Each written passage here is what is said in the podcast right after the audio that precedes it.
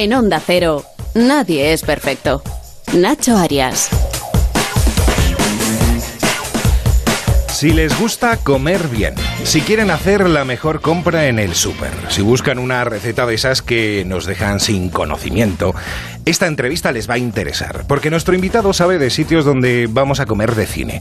Nos descubre cuáles son las mejores marcas del súper y hace fácil que nos metamos en faena a la hora de cocinar. Comenzó estudiando filología hispánica en la Universidad de Deusto para continuar con sus estudios en Madrid en la Facultad de Periodismo. Posteriormente se mudó a Barcelona para estudiar gastronomía en la Escuela de Hostelería de la Ciudad Condal. Y eso le lleva a trabajar en la sección musical del País de las Tentaciones y en ya.com, una de las primeras plataformas formas con contenido de nuestro país.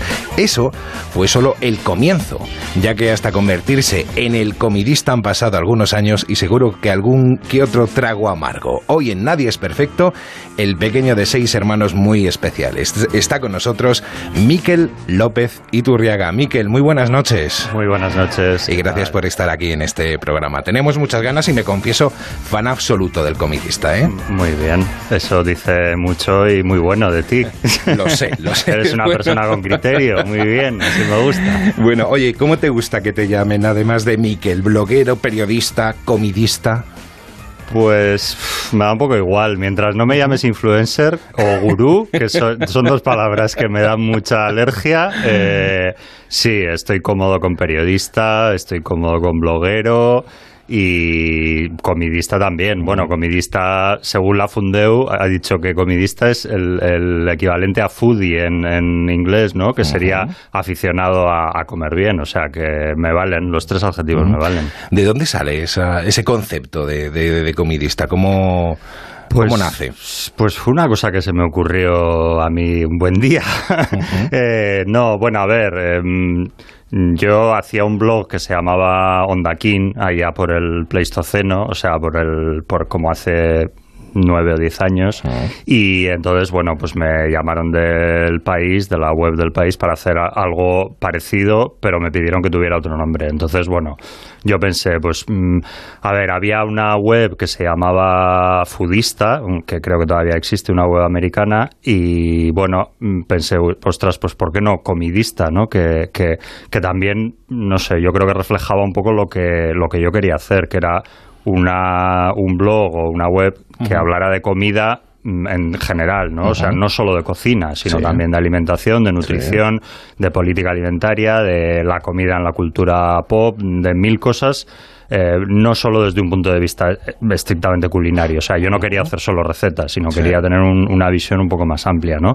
Y lo de comidista, pues me encajaba también, porque yo era periodista y bueno, la verdad es que es un nombre pues que, que, funciona bien porque a la gente no se le olvida, ¿no? Mm. Y yo creo que esa es la mejor virtud que puede tener un nombre de una marca. Por supuesto, por supuesto. Bueno, vamos a comenzar por el principio, si te parece. Estudias filología hispánica. Estudio filología hispánica, sí porque mi padre era ingeniero industrial, entonces yo, eh, yo era de estas personas, de estos adolescentes un poco tontos que quieren hacer siempre lo contrario a, a sus padres, ¿no?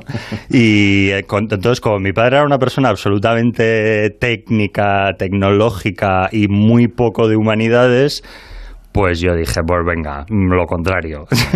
y bueno, a mí siempre me habían gustado mucho la, literatura y, especialmente la lengua.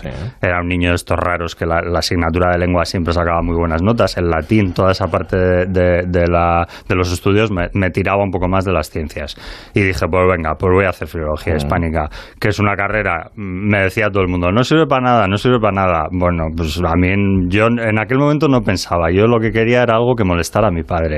Y a mi padre le molestó, evidentemente. Y yo fui, pero bueno, como era una persona también tolerante, pues dijo, bueno, pues si el niño quiere hacer filología, pues que haga filología. Y ahí me lancé. Y bueno, luego la verdad es que me ha servido de mucho, porque en el ejercicio del periodismo te, sirve, ¿no? Para escribir decentemente, el haber hecho una carrera con filología es muy útil. O sea que has sido siempre un rebelde, ¿no? También. ¿O no? Bueno, bueno, rebeldillo. No, no, no, no, no era el típico niño así especialmente conflictivo ni nada, no. O sea, hombre, a ver, tenía mis momentos así un poco subversivos, ¿no? También la influencia de mis hermanos mayores en ese sentido era muy negativa porque todos fueron como muy díscolos y muy de, bueno, sobre todo pues políticamente, mm, claro, hablo de una época en la que el franquismo estaba agonizando, pues ellos estaban como muy movilizados contra aquello, ¿no? Y, y eran como un poco así revolucionarios, pero bueno, también un poco de salón, ¿eh? y, bueno, yo vivía un poco de ese ambiente y sí, me oponía un poco a algunas cosas, pero vamos, nunca he sido una persona muy de confrontación, la verdad. Bueno, luego realizas un máster en periodismo en Madrid, dije en la escuela de la facultad, pero no lo hiciste en el, en un, eso fue un máster de, del periódico El País, sí, sí. donde imagino que ahí sí que comienza tu andadura profesional en esto de los medios, ¿no? Sí, esto también lo hice un poco de, de rebote, porque yo acabé la carrera y no tenía ni idea de qué, de qué iba a hacer. Y bueno, pues de repente un día en una fiesta, un amigo de mi hermano Juanma, que, que su novia trabajaba en el país en aquel entonces, pues me dijo, ostras, pues el país tiene una cosa que es el máster y tal de periodismo, pues ¿por qué no lo haces y tal? Y yo, pues, ah, bueno, pues venga, pues bueno, voy a probar. o sea, todo muy, muy, muy pavo. Yo era muy pavo en aquella época. Y, y, dije, pues, pues venga, pues me voy a presentar, ¿no? Pasé las pruebas, la verdad es que las pasé bien, me admitieron y allí que me fui, yo vivía en Bilbao y, y me fui a vivir a Madrid para hacer este máster, ¿no? Y bueno, a ver, sí que me gustaba el periodismo, ¿eh? O sea, me, yo, me gustaba mucho leer periódicos, leer revistas y tal.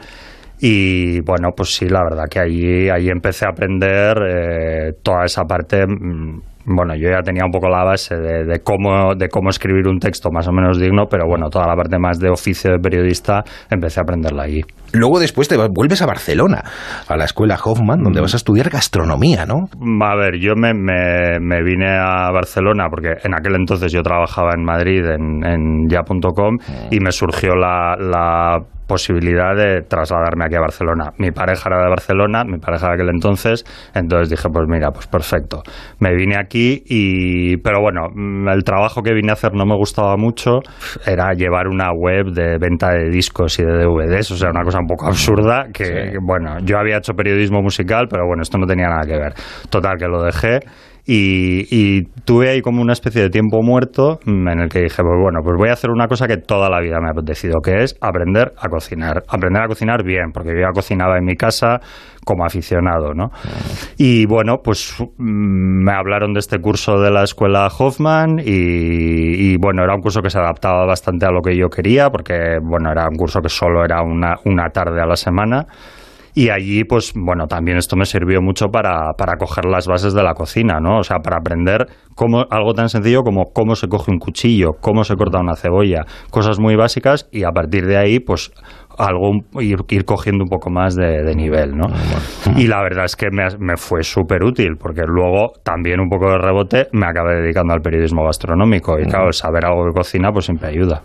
¿Cómo te acoge la ciudad? ¿Haces buenos amigos ahí en Barcelona en esa, en esa etapa? Sí, hombre, a ver, claro, venía ya un poco, yo había estado viniendo mucho eh, y, y sí, tenía bastante, bastante gente conocida aquí, ¿no? Pero bueno, pues muchos amigos de mi pareja eh, y luego ya me fui haciendo mi, mi propio círculo, ¿no? Uh -huh. Luego empecé a trabajar en el diario ADN, en el diario este gratuito que desapareció y ahí ya me hice un poco mi, mi, mi propio círculo de, de, amistades. Y la verdad es que bien, yo uh -huh. me he sentido muy cómodo siempre en Barcelona, me parece una ciudad súper agradable para vivir.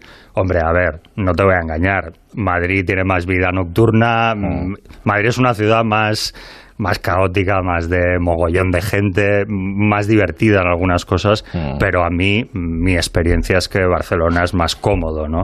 Bueno, yo tengo aquí a alguien que te quiere saludar, que es de esos primer, de esas primeras amigos o amigas que hiciste que hiciste en la ciudad. ¿Quién te crees que puede ser? A ver, venga, Madre. dame un nombre, dame un nombre. Pues no tengo ni idea. Qué miedo me da.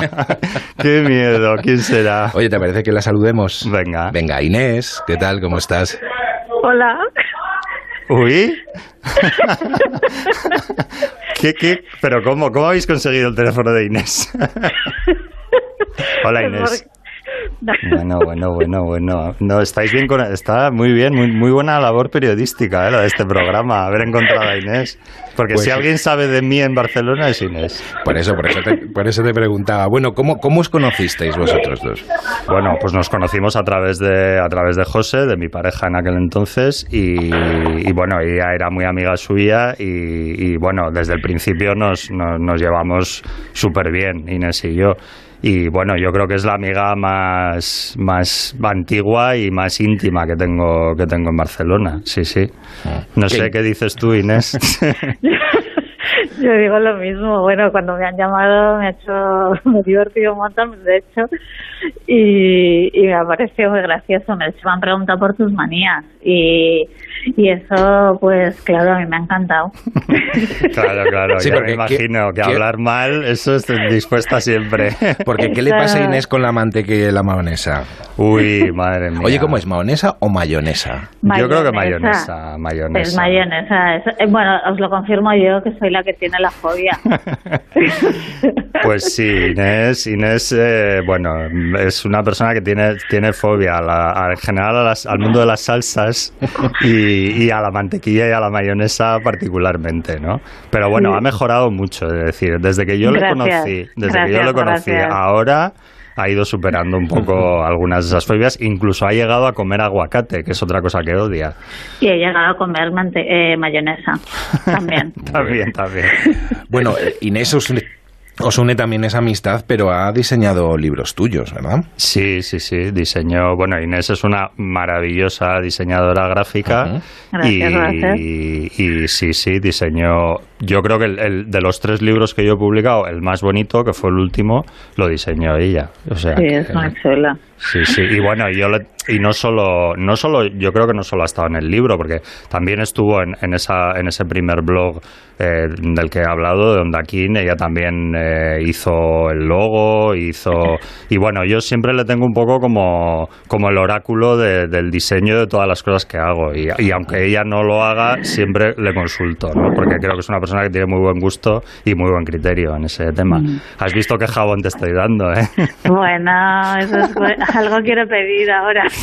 Y ya ves, y nosotros preguntándole, ¿qué defectos? Cuéntanos los defectos. No, no, no, las manías, ¿no? Las manías, pero bueno, Las también las... manías, eh, eh, he encontrado otra, ¿eh? Ah, he sí, encontrado a ver, varias venga. más, porque seguro que tenéis ahí apuntadas, que ya os hemos, os hemos dicho que las debéis tener apuntadas, pero he encontrado otra que me gusta mucho, que es la de las piedrecitas acumuladas en las playas. la de las piedrecitas acumuladas en las playas, y esas, ¿sabes? La, la de, de piedra grande a piedra pequeñita. Las montañitas de Las montañitas de piedra. Sí. Eso es fobia, fobia. Sí, yo eso lo, lo detesto, lo detesto. O sea, es que esta manía que tiene el ser humano de dejar huella en todos los sitios a los que va mm, me pone muy nervioso. Y, y, bueno, además he leído que es una. Esto de hacer montañitas de piedras en las playas y en los acantilados y tal, al final tiene un, cuando se hace masivamente, tiene un efecto en el medio ambiente pernicioso, ¿no? Y, y entonces Inés me ha visto alguna vez destruir como si fuera un, un endemoniado.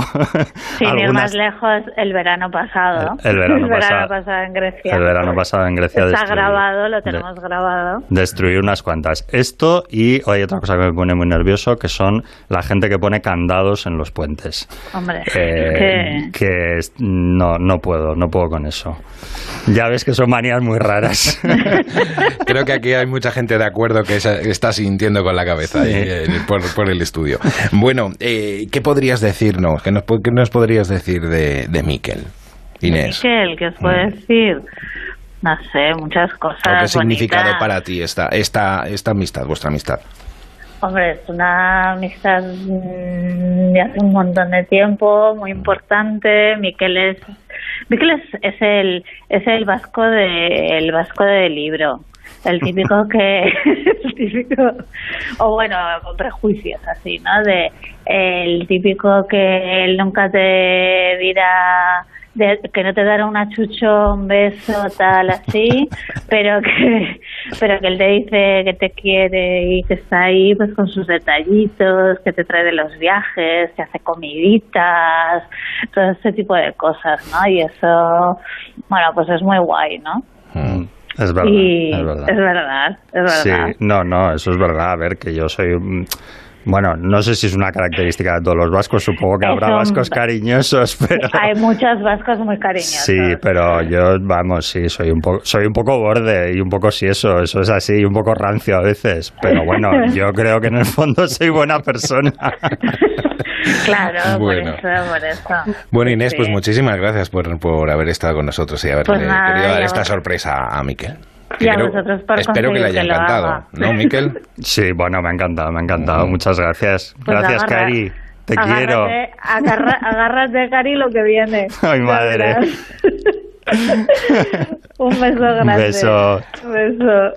Bueno, pues hasta aquí esta entrevista, Miquel. No, no, no, nos queda, nos queda mucho, mucho programa por, por delante. Oye, volvemos, si te parece, a Madrid, donde comienzas, bueno, en, en esos trabajos periodísticos, ¿no? En el País de las Tentaciones y en la plataforma ya.com. Una de las pioneras, porque a- aparte es, eh, yo creo que era también como una marca de, de ADSL, ¿no? Donde. Para conectarte a ADSL, pero tenía una plataforma muy especial y además fueron pioneros, eh, fuisteis, fueron, fueron, fuisteis pioneros en muchas cosas, ¿no? Sí, sí, sí. Bueno, sí. Como decía un amigo mío, éramos como, como Edison poniendo las primeras bombillas con la electricidad, pues nosotros algo así con Internet, ¿no?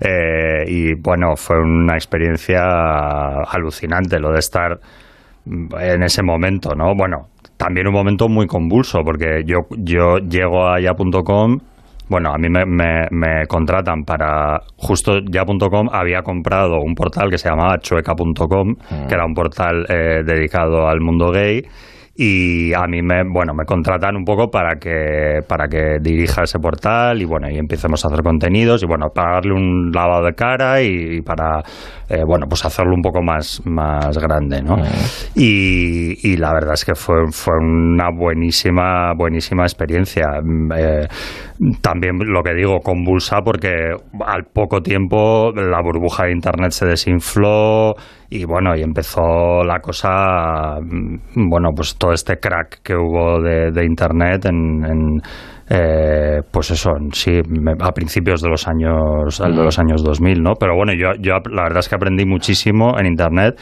y lo más importante de todo consigo vamos allí encuentro a mis mejores amigos de- en Madrid, que sigue, que lo siguen siendo muchísimos años después, eh, estaban en, en ya.com. ¿Algún nombre? Por, por bueno, no sé. Pues hombre, pues, pues Clara La Petra, Marta Miranda, Carlos Moratilla, Claudio Martín, eh, bueno, espera, espera, espera. Clau- Clau-. Claudio Martín, dices. Claudio Martín, sí. que- Hola, que- Claudio, ¿cómo estás? Hola. Madre mía. ¿Pero qué es esto? Acompáñame. pero por favor, pero bueno, pero que, que- que- Hola, Claudio. Hola, Miquel.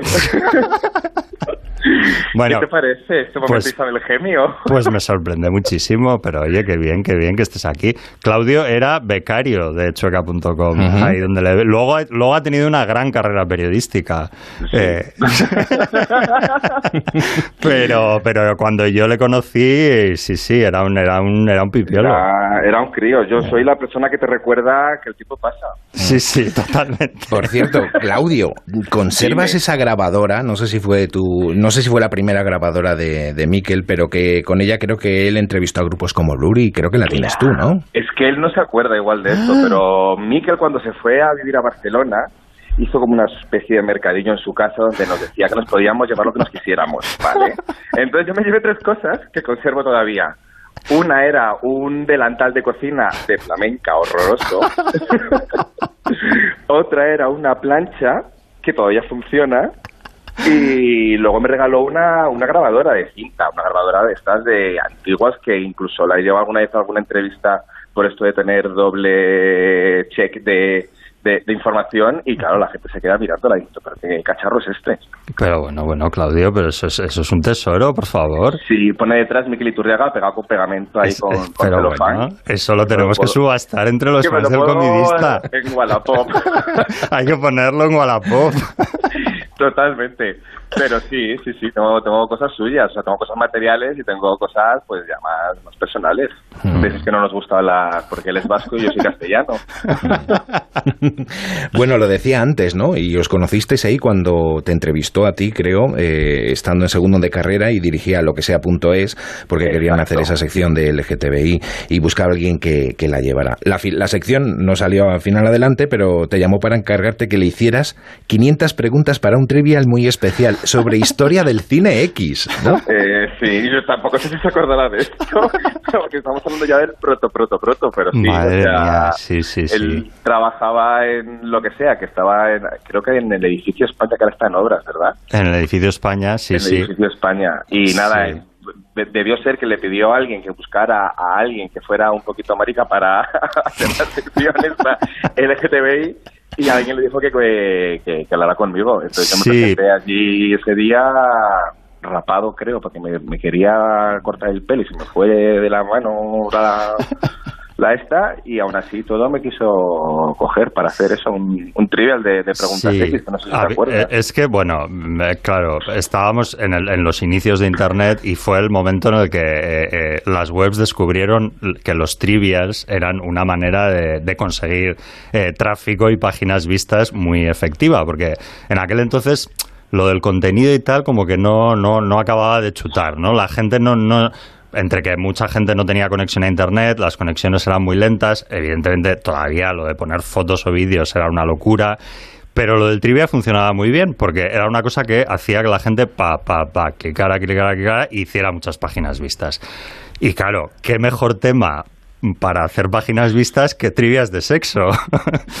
Entonces, pues nada, dijimos, pues venga, pues trivias de sexo y, y nada, y Claudio se hizo, se hizo unos cuantos, sí, sí. Me hice, me- me hice unos cuantos, sí. Lo que pasa bueno. digo que luego... Eran, eran muy, eh, al final estaban muy currados, ¿eh? Porque Oye, no, que saqué un libro de la, de la Biblioteca de Ciencias de la Información, que hay un libro de historia del cine X, ¿eh? Pues alguien Sí, lo quiere sí, buscar, si sigue existiendo por ahí la biblioteca. Sí, sí. Pero, pero, pero sí, nada, ese fue cuando nos conocimos. Y luego ya, cuando le te, te cogieron para chuca.com, eh, que también buscabas un becario, Mm. eh, me llamaste en los tiempos en los que los becarios cobrábamos dinero. Sí, Claro, sí. pero era- existió ese, ha existido ese momento en los que becarios Claro. cobraban dinero. Sí, Ah. sí, sí, sí, sí. Es que el, inter- el Internet de los 2000 era un Internet rico, apenas llegamos tarde, porque si no ahora estaríamos forrados. Es- es- eso es cierto, porque vamos, los, los sueldos que se pagaban en aquella época, claro, ahora vamos, no los ves ni en pintura, ni en internet, ni en ningún sitio. los sueldos y las acciones. Sí, sí. Oye, contadme una cosa, creo que os invitaron, a parte del equipo ya, ya del comidista, a dar una conferencia en el Museo del Prado, ¿no? Ay, sí. Para hablar de la relación de la comida y el arte. ¿Qué pasó ahí?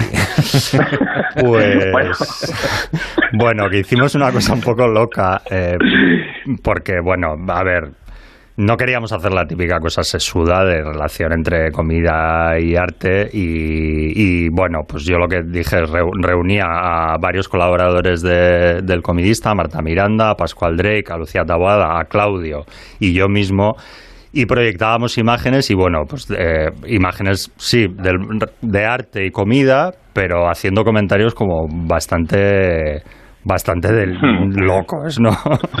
Porque, bueno, pues yo qué sé, no, no me acuerdo, pero mm, vamos, no sé, eran todo comentarios que no eran para nada lo que el público habitual del- de ese tipo de charlas en el Museo del Prado, pues a lo que está acostumbrado, ¿no? Entonces, pues claro, había gente que más o menos entendía el rollo porque conocía al comidista y había ido porque nos conocía, pero luego estaban las fuerzas vivas de, las de los señores y las Lo de- señoras lo- habituales de las de- charlas del Prado. Lo de vivas es mucho decir, ¿eh? Sí, bueno, semivivas algunas, sí. Y, y claro, eh, ah, hubo cierto, cierto escándalo, ¿no? Y, Yo no, yo, yo- no sé si te acuerdas de una cosa que dijiste. Que cuando estuviste, estuviste hablando de la dieta paleolítica, ¿te acuerdas que hablábamos de la dieta paleolítica? Sí. mucho que la odiábamos y tal. Sí. Y tú se te ocurrió decir que, claro, que con la dieta paleolítica eh, la gente de- no vivía más de 40 años. Momento en el que te fijaste en toda esa primera fila de las fuerzas vivas que hablabas antes y decías, por ejemplo, toda esta gente de la primera fila hoy no estaría aquí. sí, ahí, ahí, me pasé un poquito. no me extraña que recibieran con cierto, con, con cierto resquemor todo lo que contábamos. Bueno, el hecho es que luego hubo alguna, alguna carta de, de protesta por la, por la conferencia, pero bueno, no fue a más y la verdad es que la gente del Prado estaba encantada, ¿no? Porque bueno, pues em, a ver, habíamos hecho una cosa, pues bueno, que se salía un poco de lo que ellos programan habitualmente y, a ver, y que la, la, inmensa mayoría de la gente yo creo que se lo pasó bien, ¿no? O sea, porque, porque la verdad es que nos lo curramos al final. Sí, bueno. sí, sí, mm. Bueno, sois un grupo bastante grande, decías tú antes de... Eh, em, Claudio es uno de, estos amigos que, tienes aquí en, Madrid, ¿no? Sí, sí, sí, bueno, hay... Pero es más extenso, ¿no? Entiendo. Es más, sí, bueno, somos como un, no sé, ¿cuántos somos, Claudio? Un núcleo pues duro. depende, depende del día, pero el núcleo duro somos como cinco, ¿no? Cinco, sí, sí. Pero, como, hay, como, hay, parejas que vienen y se van, pues Sí, claro, eso Bueno, vamos a hacer que ese grupo sea la mitad, ¿os parece? Mm, venga. Tom, ¿cómo estás? Muy bien, buenas tardes. oye, ¿qué tal por Brasil? Pues estupendamente, aquí es, es verano, nos estamos muriendo de calor y me estoy partiendo oyendo las historias de Miquel. Pero bueno, o sea, pero esto, pero, pero ¿qué es esto? Pero yo no me esperaba. ¿Pero qué es esta movida? ¿Qué, qué, qué? Estoy, está, es, real esto que está pasando? O sea... Es real, es real. Pellizcate, pellizcate. Hola, Tom, ¿qué tal? Hola, Miquel. De verdad. Que llevemos tanto tiempo hablando solo por WhatsApp y nos tengamos que encontrar en un programa de Onda Cero de viva voz, vamos, tiene tela, tiene tela. Pues sí, Tom es uno de mis mejores amigos de Madrid, eh, de un poco posterior de, en cuanto a, a, cuando le conocí, porque, bueno, nos conocimos, tú estabas ya, sí, trabajando en el país, claro, sí, sí. Y yo ya estaba, trabajando en ¿no? País. Sí. estabas trabajando en Icon y, yo ya no. comidista.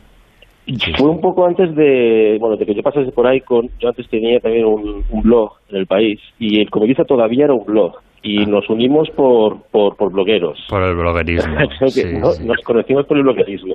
Bueno, sí, tenías un, un mítico blog llamado Tuitología, que, que todavía está online, por si alguien lo quiere mirar. Y sí, sí, sí, nos hicimos muy, nos hicimos muy amigos, sí, sí. y bueno, vamos, yo bueno, ahora porque está en Brasil, por fin parece que vuelve esta persona de ese exilio que ha durado demasiado tiempo y nada, ahora que Brasil ha ganado en Bolsonaro, ahora que en Brasil ha ganado Bolsonaro, pues, pues ya sabes, abandona el barco. Claro que sí, me voy ahí que está todo mucho más todo, mucho más seguro en, España. bueno, Miquel Tom ha sido tu mentor, me decías, ¿no? En todos los blogs de, precisamente del país, ¿no? Eh, bueno, yo no sé si Miquel sabe esto, pero yo sí que le veo, le tengo como una figura un poco de, de mentor, más que nada porque todo lo que eh, profesional o personal, casi todas las decisiones gordas se las, se las, se las pregunta él y lo que él diga pues va, va, va a misa. Así que, así que sí, le, tengo como una especie de, de Obi-Wan Kenobi. No se lo digas porque se, va, se le va a sentar mal por el tema de la edad, pero le tengo como un Obi-Wan Kenobi.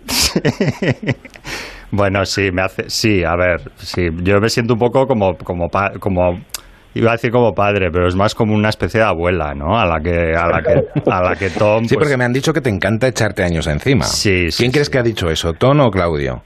Pues los dos. Yo creo que igual Pregunta más de trivial. Más Tom, más Tom. Ese comentario sí, porque Claudio como me, me conoció antes y mm. cuando me conoció Tom yo ya estaba en esa fase de soy una persona anciana, estoy a punto de fallecer, me queda poco y, ya entraba en ese ciclo ¿no? de, de autocompasión por mi, por mi avanzada edad.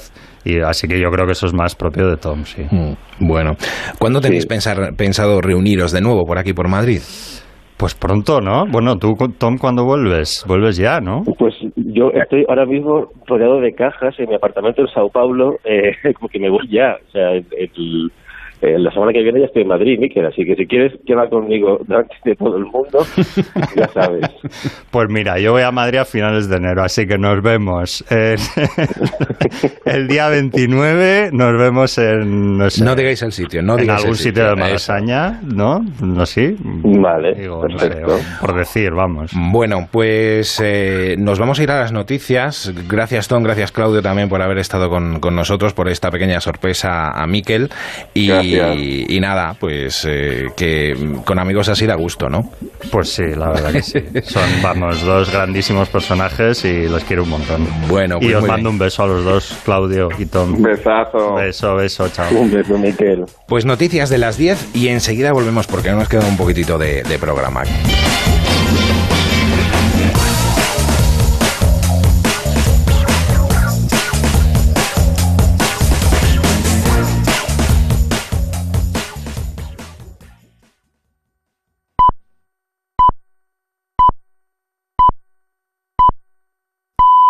Son las 10, son las 9 en Canarias. Noticias en Onda Cero.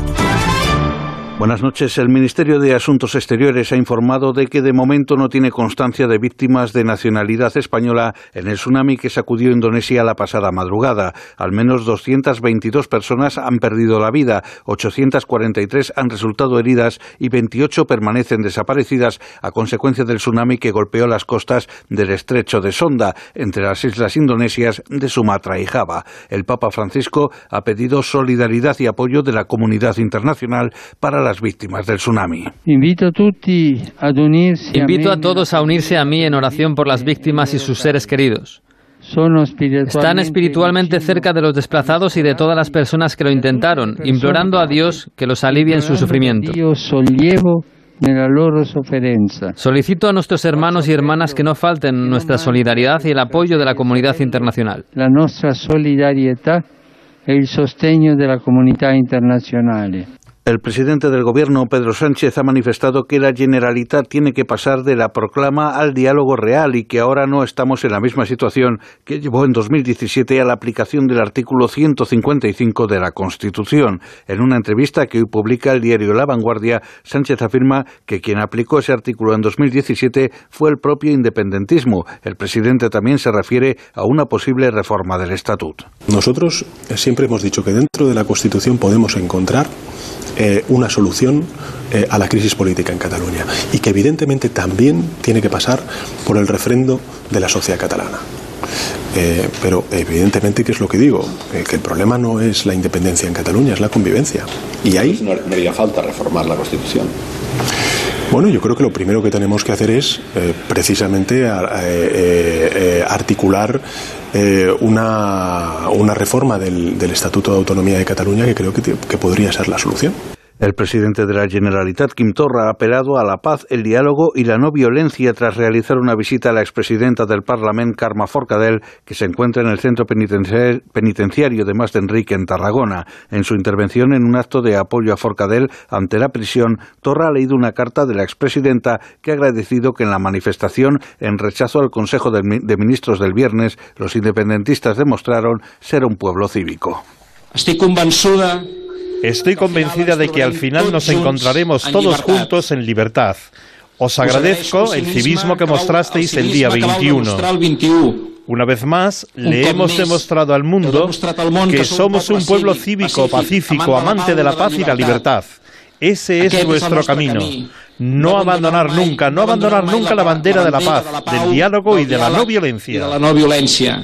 El presidente del Partido Popular, Pablo Casado, ha denunciado que se pretenda hacer de la cárcel alavesa de Zaballa, a donde se acercan a los presos de ETA, en la Catedral de los Reclusos de la Banda, como se ha hecho en Lledoners, en Cataluña, con los encarcelados por el proceso, a los que, en su opinión, se les concede privilegios. Casado ha asegurado que solo se ven distintos regímenes penitenciarios en las dictaduras o en los narcoestados. Aquí se está hablando del acercamiento de los presos a cárceles cercanas al País Vasco, como primera etapa para luego ceder las instituciones penitenciarias al gobierno vasco y convertir alguna de las cárceles vascas en la catedral de los presos etarras. Lo mismo que han hecho en Cataluña, en Lladoners, convirtiendo una cárcel con un régimen penitenciario distinto para los presos independentistas del procés. Los negociadores de Partido Popular y Ciudadanos han cerrado un acuerdo con 23 medidas de regeneración democrática que incluyen el límite de mandato, la supresión de los aforamientos y una oficina de lucha contra el fraude, entre otras iniciativas. En un documento conjunto emitido hoy, ambos partidos indican que los andaluces han reclamado que desde el gobierno de la Junta de Andalucía se defienda la unidad de España constitucional frente al independentismo radical. Miles de ciudadanos han secundado las quedadas y marchas convocadas por grupos de corredores que se han celebrado hoy en Huelva, Madrid, Barcelona, Vitoria, San Sebastián, Zamora, Ceuta y Logroño en memoria de Laura Luelmo y para reclamar libertad y seguridad para las mujeres. Del exterior, el presidente norteamericano Donald Trump ha anunciado que el general James Mattis dejará su puesto como secretario de Defensa el 1 de enero de 2019 en vez de a finales de febrero y que su actual número 2, Patrick Shanahan, pasará a dirigir el Pentágono de manera provisional. Es todo más noticias cuando sean las 11, cuando sean las 10 en la Comunidad Canaria con Laura Gil. Recuerden que también pueden repasar toda la actualidad a través de nuestra página web ondacero.es. Síguenos por internet en ondacero.es.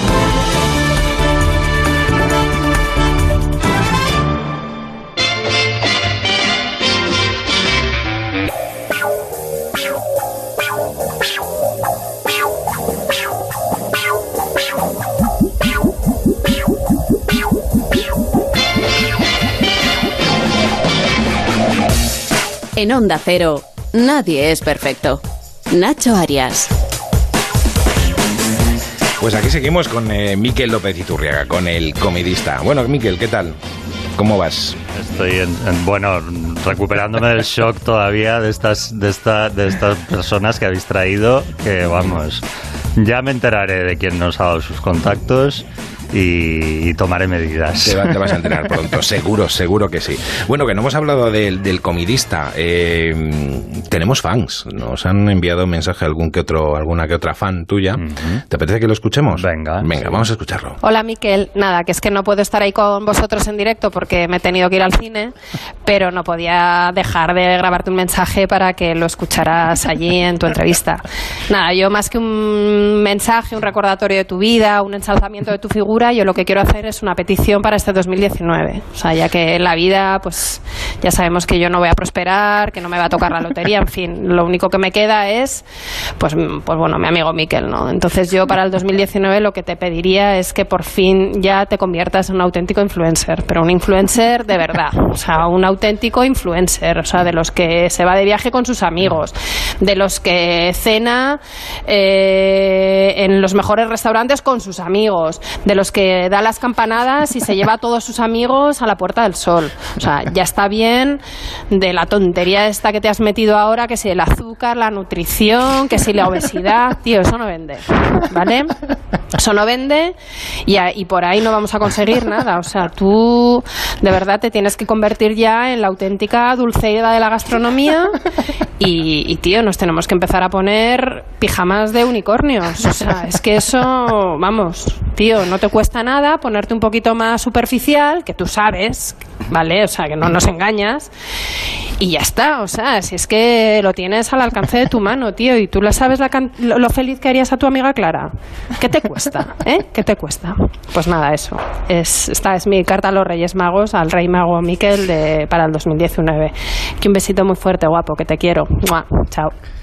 Bueno, esta es mi amiga Clara, que, que como veis, no es, no es nada interesante. Sus deseos para mí no son Nada nada, interesados, interesados, nada, son muy, muy, vamos, Oye. ella solo piensa en mí, no, no piensa nada en sí misma. ¿Te has imaginado dar las campanadas en la, en la Puerta del Sol para alguna televisión? Bueno, no, o sea, no, por Oye, igual favor. alguien capta la idea y, y el año que viene... Bueno, bueno, me mue- bueno, ¿Les vamos. invitarías a todos tus amigos, como dicen Hombre, por supuesto, por supuesto. Yo intento que, a ver, claro. No es, es que yo no estoy al nivel todavía de esos grandes influencers, de esas grandes figuras de nuestro tiempo como Dulceida, ¿no? O como Pelayo, ¿no? Yo estoy en un nivel más inferior. Entonces, eh, bueno, más inferior, no, inferior, perdón, porque he dicho que he hecho filología hispánica y estoy aquí metiéndole patadas a la gramática. Bueno, eh, no sé qué estaba diciendo. Ah, sí, lo de las campanadas, que no, que no, que yo no, no, no. Yo las, yo las uvas en mi casa tranquilamente y, a ver, nunca me lo han ofrecido, evidentemente, porque no soy suficientemente popular, pero no, no, no creo, es una cosa que me estresaría, vamos, pero... Oye, y si llegara el caso, ¿cómo lo harías? ¿Disfrazado o con capa? Hombre, a ver, claro, la capa, a ver, como bilbaíno, eh, pues hombre, lo de la capa, claro, tengo ahí un gran, un gran referente, ¿no? pero pero no disfrazados yo creo que sí hombre no sé claro como te disfrazas te vemos muchas veces en el disfraza, disfrazado, de guisante o no sé o de, locutora loca o de algo así de, estas cosas que me disfrazo en el comidista de mamarracha te decía, te decía. que es lo habitual en, los vídeos del comidista bueno me he disfrazado en, uno hasta de Daenerys Targaryen de Juego de Tronos que yo creo que es el vídeo en el que más o sea en el que más asco y de todos los que he hecho. Eh, pero sí, sí, intentaría hacer una cosa un poco divertida. Porque hacerlo en serio, bueno, no sé, no, para eso ya está la televisión española. Aunque creo que para disfraces, los de tus cumpleaños, ¿no? Uy, madre, ahí has tocado un tema, sí, sí, un tema terrible. Hace tiempo que no hacemos fiestas de, de, disfraces, pero sí, yo he tenido grandes disfraces. Me he disfrazado bueno, me he disfrazado de Michael Jackson con Inés una vez, que estuvo muy bien porque fuimos, ella iba de Liz Taylor y yo de Michael Jackson. Y, y, bueno, hacíamos un combo, un tremendo combo. Y luego me he disfrazado también de Falete una vez que fíjate con lo delgadilla que soy yo, Me, bueno, me, me compré un, un, disfraz de estos de luchador de sumo y luego me vestí encima como falete. Me compré en el CIA bueno, unas ropas espantosas pobre Falete, él no se viste tan mal, pero claro, tenía que ser una, una exageración. Y, y, allí que me fui a la fiesta y triunfé. Y luego también otro disfraz muy bueno fue de Boy George que es uno de mis ídolos y bueno, le hice un homenaje pues disfrazándome de él. Muy bien, bueno. Más cosas. Hay una persona que me ha dicho que eres un pupas. Sí, sí, sí. He mejorado, ¿eh? En ese aspecto. Pero sí, yo soy muy agonías. Soy muy agonías. Soy... soy de estos de, ay, siempre drama, tal, esto, mm, todo va a salir mal, la vida es una desgracia, o sea, soy, soy tirando a pesimista, pero bueno, mm, no sé, también eso me ha salvado de muchos marrones, te diré, ¿eh? porque he sido prudente, eso me ha hecho ser prudente, ¿no? Y en mi vida profesional yo creo que algunas cosas a las que he dicho que no, por prudencia y un poco por ser así pesimista, me han ido bien. Mm. ¿Lo confirmas, Mariola? Lo confirmo, lo confirmo. ¡Hombre! Hola. La que faltaba, joder. Venga, va. Bueno, lo primero que le he dicho es, es que eres pupas, pero yo me he puesto por encima, ¿eh? O sea, ya, para que tú no dijeras, ella también. Hombre. No, ya le he dicho que no, pero sí, pero eso es lo único mm, de, que me ha podido sacar negativo. Pero si es que vamos. no me corrijas. No, no. Pues, eh, o sea, Mariola y yo, nuestros chats, bueno, eran para grabarlos, aparte de algunas incorrecciones que, que decimos y que vamos, guardando. Por si, Por si a Mariola le hacen, Villarejo, ¿no? Por, claro, por si a Mariola le hacen un día ministra de Cultura, por ejemplo, o a mí, yo qué sé, secretario de Deportes. Pues mm, tenemos guardados algunos chats para venderlos, eh, para hacer para hacer los. A quien compre, a quien, claro, a quien lo quiera comprar y, te, os puedo garantizar que serían chats muy, muy suculentos que la gente pagaría, pagaría. Pero bueno, nuestros chats también suelen ser un poco valle de lágrimas, ¿no? De ay, qué horrible es todo, estoy fatal, todo va mal, qué asco de trabajo. Pero bueno, sí, sí, sí. Pero bueno, como un porcentaje de eso y otro de, de grandes chorradas que son lo mejor de la vida. Claro. También, también. Mucha frivolidad y mucha tontería, eso también. Exactamente. Sí, Mariola Cubels, que os conocisteis en la época del diario ADN, me comentaba Mariola que tú siempre fuiste un visionario y que sobre todo les intentabas convencer que el futuro de todo aquello, estoy hablando del año 2006, era lo digital y no el papel, ¿no? Sí, sí, bueno, claro, yo, a ver, yo es que llevaba un poco la web del periódico al principio. Sí, sí, claro, claro. Y era una batalla, porque toda la apuesta del periódico estaba puesta en lo impreso, no tanto en, la web. De hecho, bueno, en la web es que éramos mm, tres, éramos solo cuatro personas, me parece, mientras que la redacción del papel tenía un montón de gente más, ¿no? y era un poco mi pelea, pero bueno, mm, también es que, claro, todavía los medios no habían visto claramente, claro, la, mayoría de los ingresos llegaba del papel, no tanto de la web, entonces, bueno, pues los de la web era, era como un complemento al papel, no era como ahora. Sí. pero yo recuerdo los toques de atención, ¿eh? de Miquel a, a todos en plan, venga, poneos las pilas, y claro, era, estamos hablando, nosotros empezamos en el 2006 y no eran, parece mentira, ¿no? Pero en 12 años la cosa ha cambiado de manera abrumadora. Entonces, claro, Miquel estaba ahí con su tesón y con su con, sus, con sus quejas permanentes a, a, todos los que estábamos en la bueno en la redacción haciendo eso, lo que dice Miquel, ¿no? El, el periodismo este impreso y analógico que eran que eran otros tiempos. Pero bueno, era muy divertido. Miquel siempre, bueno, nosotros nos reíamos mucho ya entonces y era lo mejor de la del trabajo, claro, el jujujaja este en el que estábamos instalados. Sí, sí, Bueno, me decías, Mariola, también que, que, se lo ha currado mucho hasta llegar donde, donde está y hasta ser ya eh, quien es ahora mismo el comidista, ¿no? Bueno, yo siempre he tenido, sí, siempre tengo esa sensación, ¿no? Que el comidista ahora es, oh, la hostia y tal. Igual es porque yo he visto el, el, el, todo el proceso, ¿no? He seguido todo el proceso desde el inicio, porque cuando yo le conocí no era el comidista, y entonces posiblemente por eso tengo siempre la sensación de que bueno, de que ha sido un, un, un, esfuerzo diario, que no, que no ha sido de pronto fuegos artificiales, es decir, que ha sido un camino que le ha ido recorriendo, haciendo cosas nuevas, innovando, peleándose con, con el medio, con, con, en fin, para conseguir pues eso, ser, hacer cosas distintas, como decía él antes, mm. y, un poco ponerse en un lugar en el que no estaba, que yo creo que ahí reside el encanto de, del comidista. Y esto va por lo de pupas. Esto, esta loa va por lo de, por lo de pupas. Sí. Pero sí, yo creo que sí, ¿no? sí, hombre, a ver, yo creo que sí que hubo unos años a ver, yo ahora la verdad es que tengo que decirlo, vivo bastante mejor, o sea, no, no estoy ahí partiéndome los cuernos todo el día, o sea, bueno, ya es un proyecto mucho más desarrollado, hay más gente y bueno, eh, la cosa como que va más rodada. Pero sí que es verdad que hubo unos años, o sea, desde el principio de Onda King hasta, hasta los tres primeros años del comedista, claro, era una cosa yo ahí solo bregando y, y, metiendo muchas horas.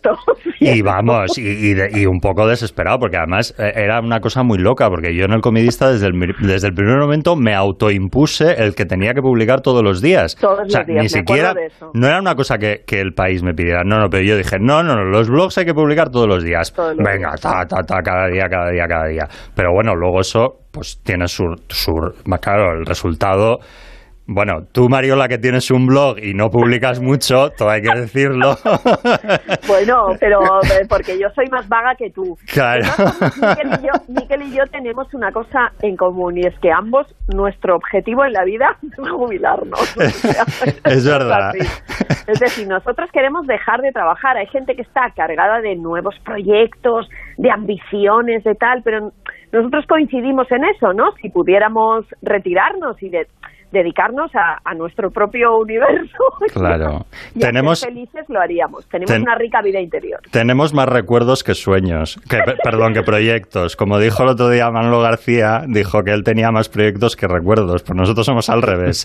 tenemos más recuerdos que proyectos. Que fue en la gala de los Ondas esto y nos reímos mucho porque cuando pronunció la frase Manolo García, que es muy bonita la frase, nos miramos como diciendo, Dios mío, nosotros no. Nosotros no somos de esos. Bueno, oye, por cierto, ¿dónde viene lo de Ondakin, eh, Miquel? Pues lo de Ondakin viene de, de... Bueno, Ondakin es una expresión un poco bueno, tomada del euskera, pero de una manera un poco rara, que se decía en mi casa y en otras casas de Bilbao para referirse a, a los restitos que quedaban de comida de un plato. Eh, si quedaba un poquito, pues se decía, venga, cómete ese ondaquín, no dejes ese ondaquín. O, bueno, eran eso, eso, ese típico resto que no se come y que se guarda para el día siguiente o lo que fuera. Y una palabra preciosa, ¿eh? Sí, y también se usaba para referirse al pequeño de los hermanos. Mm. Entonces, eh, mi mi, abuelo, vamos, el padre de mi madre, mi abuelo eh, José María, eh, siempre eh, me decía eso, ¿no? Que tú eres el ondaquín como yo, porque él también era el, pequeño de, los hermanos, ¿no? Y bueno, yo es una palabra que por eso siempre le he tenido mucho, mucho cariño y que me cuadraba, porque yo era el ondaquín de la familia y además era un término que se usaba para referirse a la comida. Muy bien. Mariola, pues muchísimas gracias también por haber estado con nosotros. Un beso, Miquel. Un, bueno, un besito. Un beso, Mariola. Chao, chao. Bueno, ¿cómo, cómo, ha, cómo ha sido? Hablabas de, de, tu familia. Oye, muchas veces te confunden con tu, con tu hermano, ¿no? Cosa que además te hace gracia, ¿no? Sí, sí, sí. Hombre, bueno, mucha gente, claro. Tu hermano hay que decir que es Juanma López Iturriaga, el jugador de baloncesto. Mi hermano, sí, sí, sí. O sea, mi hermano ha sido siempre el famoso de la familia y claro, de repente he aparecido yo ahí y, claro, y mucha gente se ha hecho un lío. Eh, y, hay gente que piensa que somos la misma persona.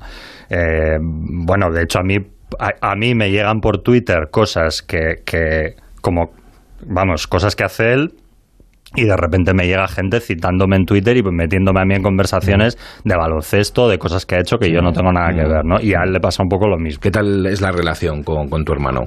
Pues muy buena, muy mm. buena, vamos. Eh, mi hermano, bueno, me ha ayudado siempre que ha, que ha podido. Bueno, de hecho, cuando yo llegué a Madrid a hacer este máster de periodismo, me tuvo ahí enchufado en su casa un montón de tiempo eh, y bueno, pues a ver, pues, pues una relación eh, muy buena de hermanos. No, no, no sé, me gustaría decir, poder decir algo malo y escabroso, pero no no no, no, no, no, iba por ahí. No, iba por ahí no, para nada. O sea, muy, yo, vamos, es una persona con la que siempre me he llevado bien y que siempre ha sido me ha ayudado mucho y, y, en momentos así también un poco de dudas profesionales pues pues bueno mm. él tiene más experiencia y, y, los consejos que me ha dado la verdad es que siempre siempre han ido en la buena dirección. Bueno la familia es la familia siempre evidentemente. Tu hermano te dejó sitio creo que tú dejaste también sitio a tus sobrinos eh, cuando han venido también a Madrid y han estado conviviendo contigo no eh, sí, bueno, es así, Lidia? Así es. Hombre, joder. Madre mía. Los ondaquines, los ondaquines de la familia. Sí, sí, sí. Sí, Livia, bueno, Livia es mi sobrina, yo siempre le digo que es mi sobrina mayor favorita, y porque es la única sobrina mayor, y, y sí, ella estuvo, estuviste viviendo, ¿no? Conmigo sí, en Madrid. Pues prácticamente un añito y medio, así me, me aguantaste. ¿Tienes más sobrinos? Bueno, única entiendo que tienes más sobrinos, ¿no? Tengo siete, siete. Siete. bueno, oye, saludamos a Íñigo también, ¿te parece? Íñigo, ¿cómo estás? Hola, buenas noches, ¿qué tal? Joder, pero bueno, bueno. ¿Qué pasa? Hola Lidia. Hola primo. bueno, ¿cómo se lleva a tener no solo un tío famoso, sino dos tíos famosos? Pues muy mal, para que voy a mentir.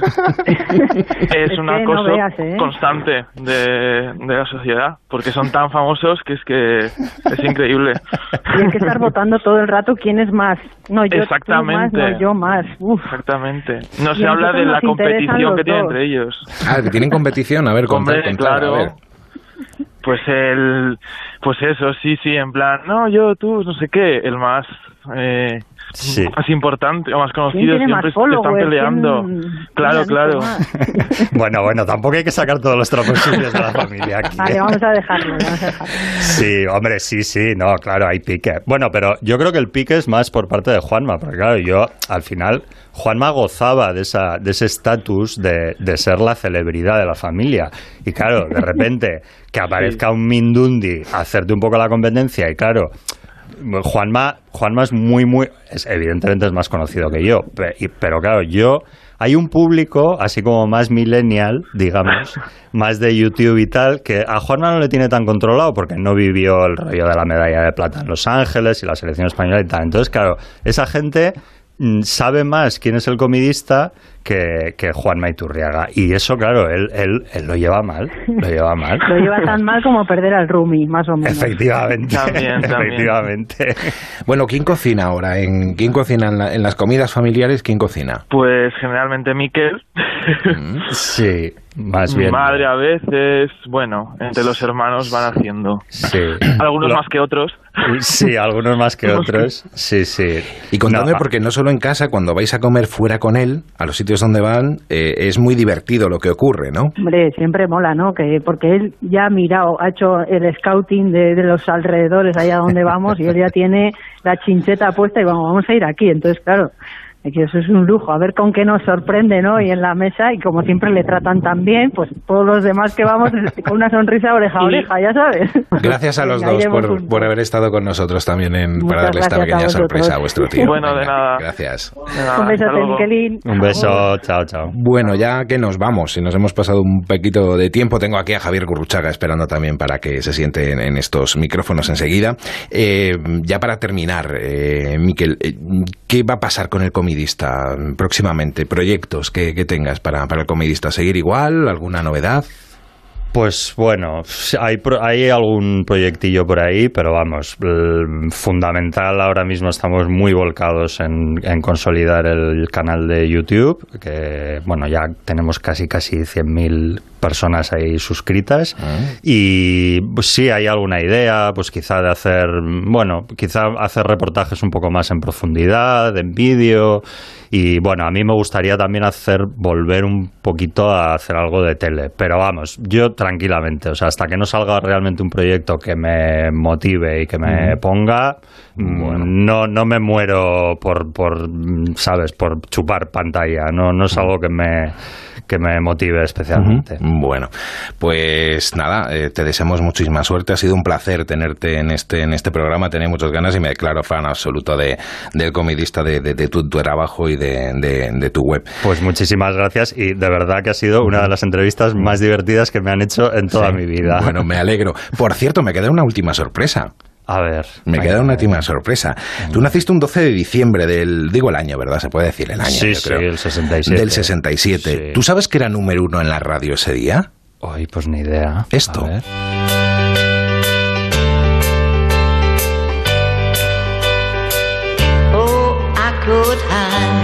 ¿Conoces a los Monkeys? Hombre, por favor, Daydream Believer. Es una Pues de mis sí. canciones favoritas de los años 60. Pues era la canción que es, era número uno el día que tú naciste, Pues el no 12 de diciembre idea. del 67. Pero qué buenísima noticia, qué bien. Mira, si es que yo ya nací con buena estrella. Ya te digo, ya te digo. Felicidades y muchísimas gracias por haber estado con nosotros. Gracias a ha sido un placer, ¿eh? Un abrazo, Nacho. Gracias. Un abrazo a todos. Chao.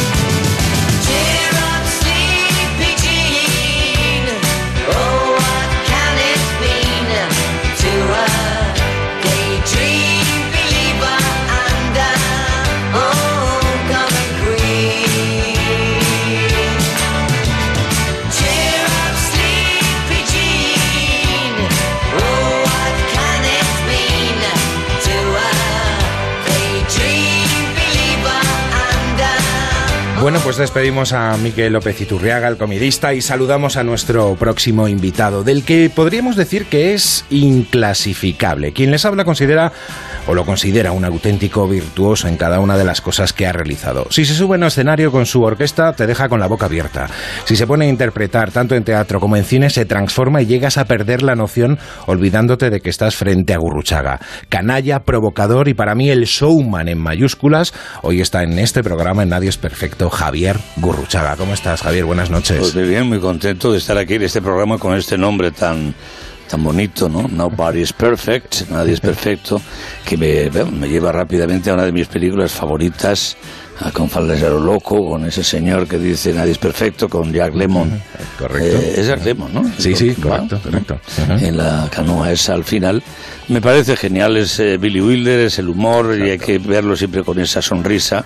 Como perdamos la sonrisa, pues mal. O sea que estoy encantado de estar en, en tu programa. Bueno, Gurruchaga vuelve y lo hace como él sabe, provocando con su característica irreverencia, incluso vestido de Trump.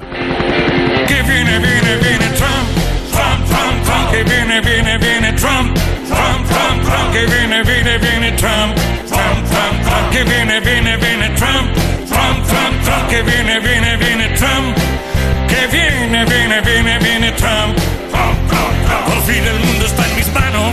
Veo que mucha admiración por él no tienes, ¿no? No, yo creo que en el fondo yo creo que la mayoría del- de los vivos en este planeta no simpatizamos con Trump. Él no sé si lo sabe, pero desde luego vamos se le ríen a la cara en, en- vamos sin ir más lejos en ese estupendo programa de Saturday Night Live ahí con Alec Baldwin haciendo de Trump hasta Robert De Niro toda una estrellaza del cine se ha prestado a hacer del fiscal Robert Miller. Bueno, yo creo que él lo quiere censurar. Él dice que eso es un, eh, un neonazi importante, es un niño caprichoso, peligroso, que hasta los propios que son como muy, muy conservadores, muy de derechas, le están controlando para que no haga cualquier barbaridad ni cualquier botón, ¿no? No, no me simpatiza nada y no nos simpatiza yo creo que a nadie.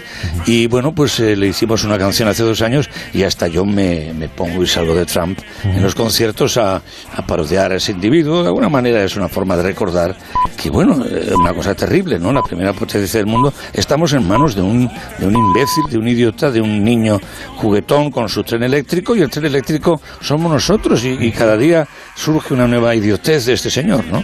Pues por eso esa canción y, y bueno, pues eh, en fin, le quedan dos años, Dios quiera que no, que no repita, ¿no? Creo Esperemos, que- esperemos a ver qué pasa. de entrada ya ha perdido el, eh, el, el Congreso, ¿no? Lo que es el- han ganado los demócratas. Pero vamos, eso también pasa con otros presidentes cuando cambian el ciclo, vienen las eh, hay una especie de todo al contrario, ¿no? Yo creo que es muy peligroso, es muy peligroso y sobre todo que ha creado nuevos imitadores que nos han tocado aquí en Europa y hasta en Brasil y, y eso es, crea escuela terrorífica. Bueno, eh, te he visto en, en el lugar de Galloso, eh, un vídeo vestido de Trump. Francamente, es difícil reconocer al original que a Javier Gurruchaga vestido de Trump. Es tremendo la, la caracteriza- Bueno, esa fue mi caracterización, primera ¿no? aparición televisiva que me, me- me- el maestro Galloso me dejó hacerla. Es estupendo, cojones. Y le estrené ahí mi look de Trump y luego lo he hecho hasta la saciedad, ¿no? Y bueno, pues pasa que tengo la peluca que me está encogiendo un poquito y voy a comprarme. Me voy a hacer un autorregalo de Reyes y me voy a comprar un peluquín rubio de estos nuevos porque pintura naranja tengo por un tubo para pintarme la cara. Y, y sí, sí, bueno, el Trump es. eh, el Trump da mucho juego, da mucho juego, sobre todo lo ha hecho muy bien, entre otros muchos, Alec Baldwin, ¿no? Y bueno, pues eh, él fue uno de los que me animó. Eh, ese, ese programa que siempre he admirado y que ha sido Sí. muy mondragón, el Saturday Night Live, empezó en el 75 y ahí sigue.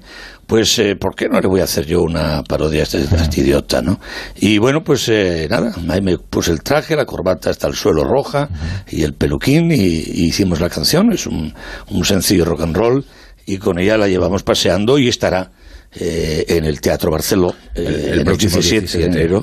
Correcto. Eh, en actuación, pues ahí la cantaremos, ahí se presentará Trump en el Barceló y será muy gracioso, ¿no? Bueno, decías que mm, te transformas. Mm, Eres capaz de hacer teatro, eres capaz de, de hacer televisión, eres capaz de, de hacer incluso cine en el que estuviste nominado a un, a un Goya por esta película. ¿Sucede algo? Su Majestad no durmió anoche en palacio. Su cama está sin deshacer y él no aparece por ninguna parte. ¿Qué puede haber pasado? Debo deciros que ayer cuando me despedí me pidió medio ducado. ¿Y qué opinas, Cosme? El rey se fue de picos pardos, excelencia. Medio ducado es lo que pagan los reyes a sus putas. ¿De putas? ¿Y salió solo el rey? De fijo, de fijo, no lo sé. Pero cuando yo lo dejé estaba con el conde de la Peña Andrada. ¿El conde de la Peña Andrada? Tremendo, tremenda película. Qué papelón, Javier. La qué película, papelón. eh, yo hacía de Conde Duque de Olivares, el marido de Felipe IV. Eh, trabajé con Imanol Uribe, él fue quien me dio ese espaldarazo en el cine. Yo había hecho cosas un poco pues de mí mismo, ¿no? En otras comedias, con Almodóvar, con Fernando Colomo, con otra gente, y aquí me dio un papel serio, riguroso, y, y además me empapé, me puse al día en cuanto, pues, tanto la biografía de Gregorio Mañón, Marañón, que hace del Conde Duque Olivares, como de George Eliot, pues ahí me puse yo a estudiarlos, y ahora estaba pensando los años que tenía, porque yo tenía que aparentar como casi 60 y tenía cuando hice esta peli 33 años, ¿no? Eh, los de maquillaje no tuvieron que esforzarse mucho porque, vamos, eh, yo creo que los doy bien ahí.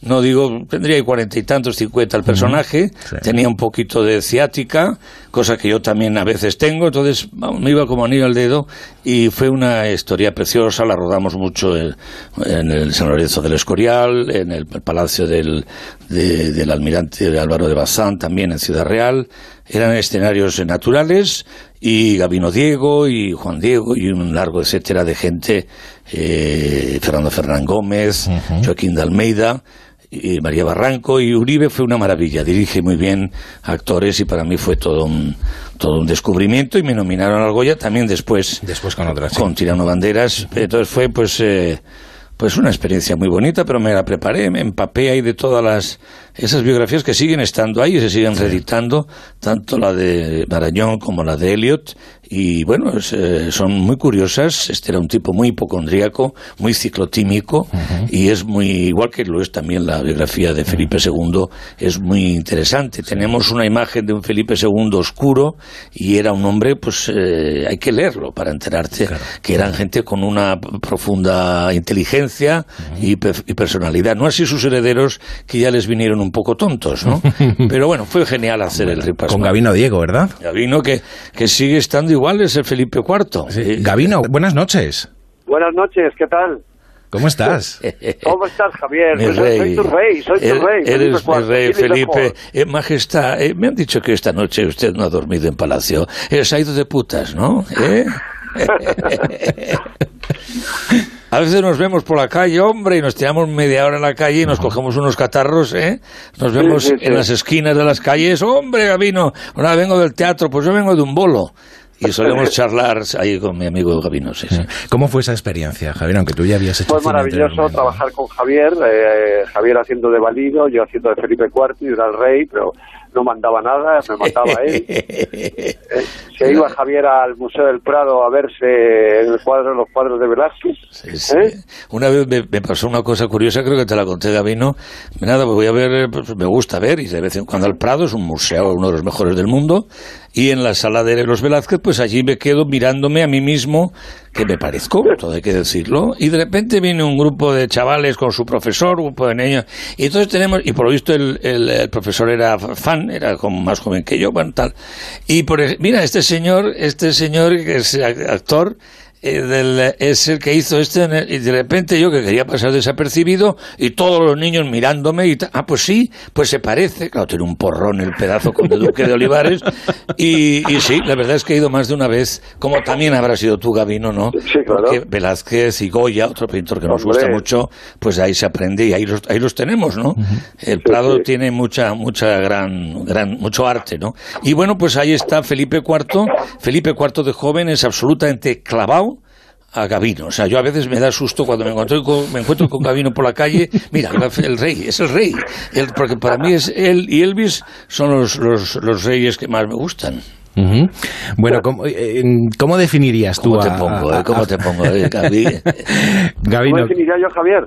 sí, exacto. Bueno, pues Javier, pues un, un monstruo, un monstruo del espectáculo, eh, un talento increíble, la verdad es que una persona nos lo hemos pasado muy bien, me he reído muchísimo, también he llorado con él, ¿eh? pero, pero, pero sobre todo me lo he pasado muy bien y, y la verdad es que, bueno, pues todos hemos crecido con Javier, con el viaje con nosotros, con la Orquesta Mondragón, nada, una maravilla. Mm. Si tuvieras que elegirlo de, de alguna de sus facetas, tanto de cantante como, como actor, como presentador, ¿con cuál te quedarías? Sé que es, sé que es Bueno, difícil, pues, sé que es difícil, Javier, ¿eh? Javier es todo, es todo. Y luego además una persona muy culta, una persona que le gusta mucho el arte. A mí me llegó a comparar con Enrique VIII, imagínate. Sí, ¿por qué? Porque tenía- tenías muchas mujeres, seguro. Cuadro de Holbein, sí, pero sobre todo les cortaba la cabeza luego. A todos. Enrique era muy peligroso, tenía la mano muy rara. No, yo creo que además pasa una cosa con Gavino. Gavino también le gusta, como a mí, la música. Y Gavino ha estado eh, viviendo un poco de mí varios años. Gavino me imitaba en su espectáculo y, eh, Ah, en fin, y me imitaba y me, paro, y me ponía como, como un payaso total, estupendo. Y menudo éxito tenía, le aplaudió a todo el mundo, ¿no es verdad, Javi, eh, eh, Javi, Claro. ¿Eh? ¿Cómo me imitabas? A ver, imitándote. con todos Imitando. ustedes, Javier Gurruchaga, adelante. ¡Uh, qué maravilla! Soy Javier, Javier Gurichaga. Es que estoy muy salido. ¡Qué, qué, qué maravilla! Eres el rey, eres the king, eres el rey del rock and roll. Con ustedes un aplauso, the king, el rey del Gracias, rock roll, Javier, rey muchas del rock. gracias, gracias. Bueno, este, han escuchado a Javier Gurruchaga, un chiquillo, un mocoso. Un, eh, sus padres nacieron en Cuba. eh, todo que, ah, no, eso es Gavino, perdón. Ella estaba contando mi biografía, sí. Pues con Gavino, eh, ¿cómo no me voy a llevar? Pues es- luego tuvimos algo que igual mucha gente no recuerda, pero otros muchos sí. Estuvimos dos años girando con una, la obra que también para el propio Mario fue todo un éxito. Mario Gas nos dirigió en Golfos de Roma, la estrenamos en Mérida, y él, eh, yo hacía de Pseudolus, él era el, el- el joven protagonista, el joven Pipiolo, y, y bueno, cuenta un poco cómo fue aquella experiencia, fue maravilloso, ¿no? Bueno, Ensayando Mérida, con 40 grados, ¿eh? Sí, en Mérida. Y nada, no, fue un éxito la función y además que Javier estaba espléndido en ese papel de... De esclavo. Pseudolus. Sí, sí, sí. Y Yo tú creo eres, que... tú eres pues, mi de- señor, ¿eh? Sí. Tu, no- tu nombre era el... eh, Eros, Eros. Eros, y luego tenías de compañera a esta gran actriz, a Mónica López, ¿no? Mónica López. ¿Te acuerdas que decías iros, eros, iros, iros, iros, eros? Eros, iros, iros, iros. Sí, y se reía la gente y decía, no ha tenido ninguna gracia. Sí, me dejaba Mario meter alguna morcillita, eso también. Y tuvimos, recuerdo, el Teatro Gallarre, que tuvimos mucho éxito. Y bueno, fue una experiencia estupenda con la orquesta de Manolo Gas. Y Mario es un gran director de actores y además con un, un concepto muy universal, muy de musical, por algo era hijo de y hermano de músicos, eh, y nuestro espectáculo pues tuvo una gran aceptación, ¿no? Tuvimos el todo vendido, el sold out, los 10 días que estuvimos en Mérida, ¿no, Gabino? Sí, sí. Pues Gabino, muchísimas gracias por, por habernos atendido. No, pero que te cante un poquito, que te cante un poquito como... ¿Cómo era? ¿Esa? A ver. ¿Cuál? ¿La de Elvis Presley? Sí, ¿cómo era? It's a one for the money, a two for the show. Come on. Get ready now, go, cat, go, but don't you? Oh, yeah. Come on. Camino, camino. Bueno, ¿cómo nos lo pasamos? Bueno, y dices tú de culto y de arte y de tal, tú tienes una grandísima colección de fotografía, muy buena, y tú también eres un, un gran aficionado, ¿no? De, de la, de la pintura, de la fotografía. Fíjate, te voy a decir, nos, da- nos hacemos la pelota muchísimo, ¿eh? un abrazo, Gabino. Suerte, Un abrazo fuerte. Gracias, ti, Gabino, por igual. atendernos. Bueno, eso fue en el cine, pero ¿quién nos recuerda a Javier Gorruchaga en su faceta televisiva? Vamos a hablar de la bola de cristal.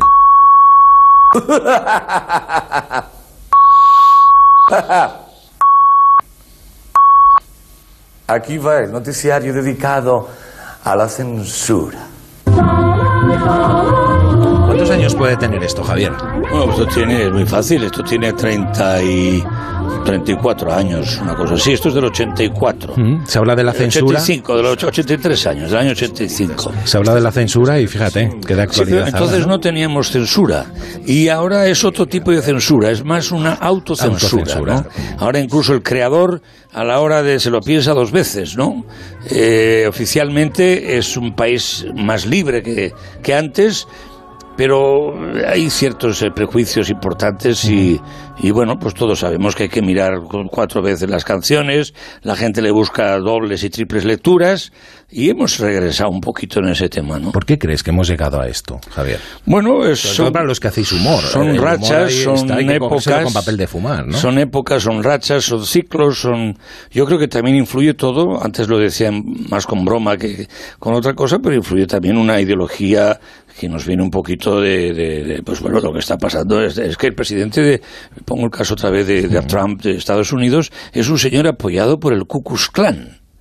El Ku Klux Klan, eh, en fin, es que todo, todo es, eh, es muy heavy, ¿no? Todo es esa ideología, eh, detrás hay un sustrato de religiosos del ala más derecha de del calvinismo, de este, este extremo, en fin. Yo qué quieres que te diga, pues todo eso se va, se va contagiando y bueno, pasó lo de Charlie Hebdo en Francia, y luego está el islamismo, que también tiene su gran grado de intolerancia, como no, y bueno, pues se van juntando todos los sismos y desde luego el artista, el dibujante, el actor, el, el cantante, pues lo padece, lo padecemos, ¿no? Mm. Había entre comillas y entre comillas censura en la bola de cristal, en Eh, un no. programa que era muy adelantado a su tiempo. Sí, Siempre sí, se dice, sí. y no es nostalgia, ¿eh? sino es simplemente Era- ver, ver un episodio de la bola de cristal de hace unos años y decir, esto es lo que deberían de ver nuestros, nuestros pequeños, ¿no? O quizás era un programa también para adultos. Yo creo que era un programa para todos los públicos. Es un programa que yo de chaval hubiese visto.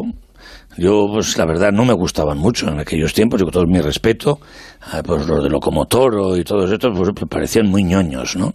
La bola fue un gran invento de, de esa mujer, Lolo Rico, eh, gran profesional de la casa, de televisión española, que es donde yo, sinceramente, me he sentido más a gusto haciendo la bola, luego el viaje con nosotros y luego pues actuando con orquesta. Y hay un gran equipo de profesionales, Lolo lo era y Lolo creó este invento que se salía un poco del... era off-off, pero el caso es que tenía una audiencia enorme, chavales, sus padres, eh, otras generaciones. Y bueno, ahí estaba Alaska, y estaba otra mucha más gente, Santiago Serón y Pablo Carbonell y... Espera, espera. Pablo, muy buenas noches. Hola, muy buenas noches. Ah, mira, has visto que te he mencionado. Sí, acabas de mencionar. ¿Has visto cómo te, cómo te menciono? Nunca te, nunca te olvido, Jane. ¿Eh? Muchas gracias, Javier. Eh, Fue una experiencia muy bonita y también conocer a Pablo, pues también. Ahí te conocí yo, la verdad es que yo, bueno, tú ya te conté el día que escuché por primera vez Muñeca Hinchable, que estaba paseando con mi padre por la playa de Punta Umbría, rezando el rosario con mi padre, y de repente empezó a sonar, ¡es enorme! Y te lo cuento. Pero, ¿Te acuerdas que te, que conté? Sí, me lo Que contabas el otro día que estuvimos. Pero bueno, es, es curioso como ahora, por ejemplo, el muñeca hinchable no lo canto, no lo toco, porque claro, ahora es todo o, violencia de tal, o, ya me da miedo, cosa que yo, yo absolutamente la condeno, como no todo tipo de violencia, siempre lo he hecho. Cuando estaba eh, había terrorismo, pues también lo dije, y eh, todo tipo de violencia son... Pero vamos, una, una canción que en principio la compones ingenuamente, pues no piensas que luego pues eh, eh, pasa lo que pasa, está pasando ahora, pues que bueno, muñeca hinchable, como algunos a veces me dicen, ¿y las gordas las seguís cantando? Entonces pues ya me da... me da- tú también tienes ese problema, ¿no, Pablo? Tú- tú- Mira, a- ayer entregué una novela que he estado escribiendo este- en, ese- en este último tiempo. Y de repente me dicen, oye, ya la mandamos a maquetar. ¿Quieres poner un agradecimiento? Entonces digo, pues no lo había pensado. Digo, pues mira, quiero agradecérselo a todas las personas que después de leer este libro me manden un jabón a casa, ¿no? Y, y entonces, lo- es la dedicatoria que, que dije. ¿Os parece bien? La respuesta fue, pues mira, te agradeceríamos que no, porque mira, soy vegana y no quiero por aportar nada. Esto es lo que nos está pasando. Madre mía. Es- ¿Te das cuenta? Y no, pero es que yo mismo cuando lo estaba redactando, escribiendo la tontería esta, pensaba, ya verás cómo habrá alguien que se ofenderá. Y es que está la gente, efectivamente, como, di- como he oído por ahí, con la piel muy fina. Sí, sí, pero demasiado fina, vamos, ese ya, ese dentro de poco, iba a decir meterán a la cárcel, pero bueno, ya murió a Flaubert, al autor de Madame Bovary, al ser ella una adúltera, pues la van a, van a meter a, a Madame Bovary, a su madre, a Flaubert, a todos a la cárcel. Y, y pues, no te cuento ya el Marqués de Sade o Casanova. Bueno, o, o los cuentos de Boccaccio, pues todos a la- al, al- Al tuyo. Solamente podremos leer Corintellado, ¿eh? ¿Sabes qué barbaridad? Pues recuerdo perfectamente cuando te conocí, te saludé en el maquillaje, en la bola de cristal, y hay, hay una imagen, fíjate el poder que tenía que tenías y que sigues teniendo porque sabes que te he visto hace muy poco, tienes una banda fabulosa. Y estuvimos ahí ahí cantando. Bueno, eh, eh, hay una canción que teníamos que haber cantado y que con los nervios ni te dejé cantar, que era la del lobo, que encima la propusiste tú y luego no la. Coincidimos en una fiesta de cumpleaños y la verdad es que Pablo también está muy en forma. Hemos coincidido en Marbella en, varias cosas, varios conciertos. Y bueno, pues eh, a la vejez viruela, ¿no, Pablo? Bien, sí. Con ganas, ¿no? No, sí, la verdad que, bueno, yo siempre he pensado que tú eres la persona que se ha tragado a los, a los Blues Brothers, ¿sabes? A los dos. ¿Sabes? Eh, sigues teniendo una gran fuerza, sigues teniendo la mejor voz para el rock and roll. Tienes una banda cojonuda y creo que este año que viene va a ser eh, tu año y, ojalá sea el mío. Bueno, este, este hemos trabajado bien, ¿eh? todo hay que decirlo, ¿eh? pero ojalá, ojalá trabajemos más, ¿no? porque, oyes allá al, al, señor Malikian, el músico, ¿cuántos conciertos ha hecho? Pues 180 y, y pero ¿cuántos días tiene el año? O sea, claro, pues eso sí que da envidia, ¿no? No, sí, eh, he leído una noticia en, eso del Mundo Today que decía, encontraron el Zulo donde Ara Malikian tiene enterrado a todos los violinistas del, del planeta. muy bueno, eso, muy bueno. Em, ¿Con qué, alguna curiosidad, alguna anécdota que os pasara allí, en, ese programa, en La Bola de Cristal, donde tú también estabas? Por cierto, antes decías, tú ya conocías a Javier, me imagino, ¿no? No, no, decir, no, lo conocías personalmente, pero sí, sí sabías quién era, ¿o no? claro, claro, claro, sí, sí. Pues mira, yo recuerdo, uh, mira, cómo era la bola de cristal, ahora que necesitamos montajes tan rápidos que mm, un plano no aguanta tres segundos sin que la gente se aburra. Javier hizo un videoclip de Soy el hombre sin brazos del circo. De garras humanas, sí.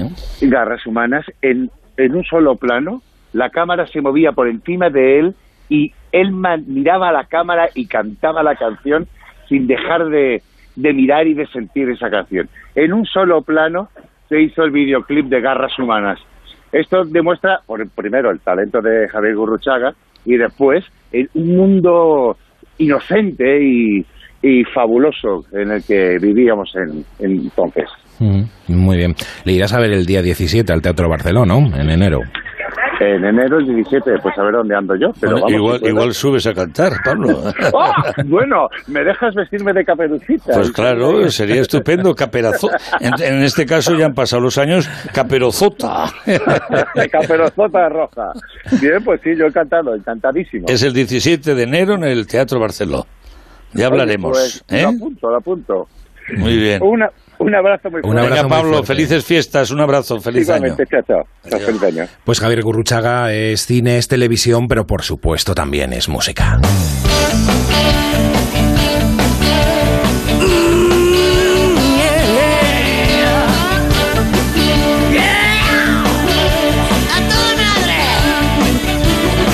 La ciudad donde vivo ha crecido de espaldas al cielo la ciudad donde vivo es el mapa de la soledad. Al que llega le da un caramelo con el veneno de la ciudad. La ciudad. Es una de las canciones que más me puede gustar, Javier. Este no eres tú, no, no, evidentemente. Parece un travestón, pero es una gran voz rockera, rota, guardentosa. Parece que se la escribió el maestro Sabina, que hizo la letra, nosotros hicimos la música, a la mismísima Alejandra Guzmán. Es una gran cantante, como bien sabéis, mexicana, universal, eh, con un carácter muy fuerte, muy especial. Hicimos este dueto hace ya pues 10 años y, fue un placer cantar Corazón de Neón con ella y es Alejandra Guzmán, sí, sí, es, eh, es una de mis canciones favoritas también. La hicimos hace 30 años eh, 31 años recompusimos la orquesta con Joaquín Sabina. Fue una letra de noche, de homenaje a las ciudades por la noche, a lo que pasa en la noche, a nuestro amor por la noche.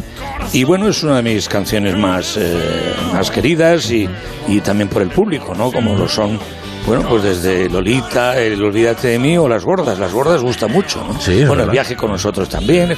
Esta canción es especialmente Y esta versión la he cantado con Sabina, la he cantado con Andrés Calamaro, la he cantado con mucha gente, pero esta versión la has elegido muy bien. Me gusta mucho con la mexicana maravillosa Alejandra Guzmán. Pues eh, la vamos a escuchar, evidentemente, el próximo día 17 en el Teatro Barcelona, ¿no? En el Teatro Barcelona la escucharéis, pero Alejandra estará volando por Honolulu. Canciones nuevas, la de Trump, que decías Sí. que iba a sonar, y creo que tenemos otra canción más. Buscando, a Rita. Buscando a Rita. Es otra canción que hicimos de Alejandro Leji y a mí me gusta mucho también. Vamos a Muy escucharla. potente.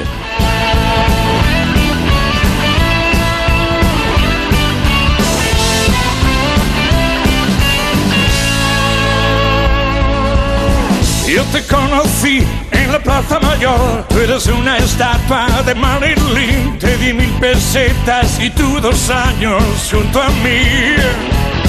Desapareciste una noche sin ¿Vas a hacer alguna versión, como siempre sueles hacer? A lo mejor que te tiras hoy de los Blues sí. Brothers, de Nina Simone, no sé. Sí, siempre hago, sí. Hay una canción que algunos incluso me ya estás otra vez con la canción, pues sí, estoy, y ahora más que nunca la canto, y la canto de corazón, y porque hay que cantarla en estos tiempos tan belicosos y con ese Trump y esos ismos que hemos contado antes. Canto el Imagine de John Lennon, es una de las canciones más eh, coreadas, más victoriadas, y como no, una letra que habla de muros, que no haya muros, que no haya, que haya más justicia, que haya más eh, cosas que no están pasando ahora mismo, pues hay que recordar a, a John Winston Lennon con esa balada preciosa, parece una canción de cuna y donde es una canción pues pacifista que hay que reivindicar y esa es una entre otras que cantaré, haremos varias versiones y estará en lo fundamental pues las, la orquesta que son más de 40 años de carretera, ¿no?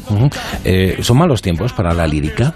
También, aparte de, para, de cómo está todo para la música. Tampoco como... vamos a exagerar, ¿no? Es decir, eh, eh, los ha habido peores, los ha habido peores y algunos, algunos eh, parece que se les olvida que los ha habido peores en nuestro país, ¿no? Hemos tenido una dictadura, una dictadura y no podías cantar ni... Pero vamos, te quiero decir que eh, se podría mejorar y en eso estamos y hay que hacer un esfuerzo por ser más respetuosos, más, eh, en fin, ver un poco la realidad que es dura y ahora hay nuevos elementos, nuevos componentes en un mundo más globalizado y donde nos lo pasamos bastante todos por la por la, tanje- por, la- por el forro, ¿no?